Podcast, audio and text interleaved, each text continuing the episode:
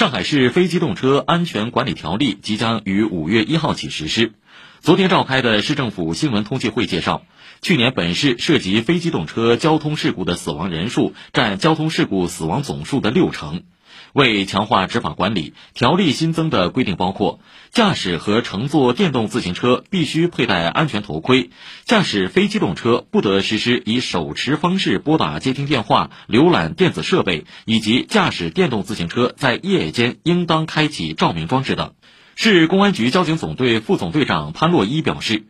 五月一号条例实施后，将继续严查非机动车闯红灯、逆向行驶等容易导致车祸的交通违法行为。对于违反新增规定的，将坚持教育与处罚相结合的原则，加强司法说理，用作用好宣传教育的手段，引导群众自觉遵法、学法、用法、守法。以上由记者刘婷报道。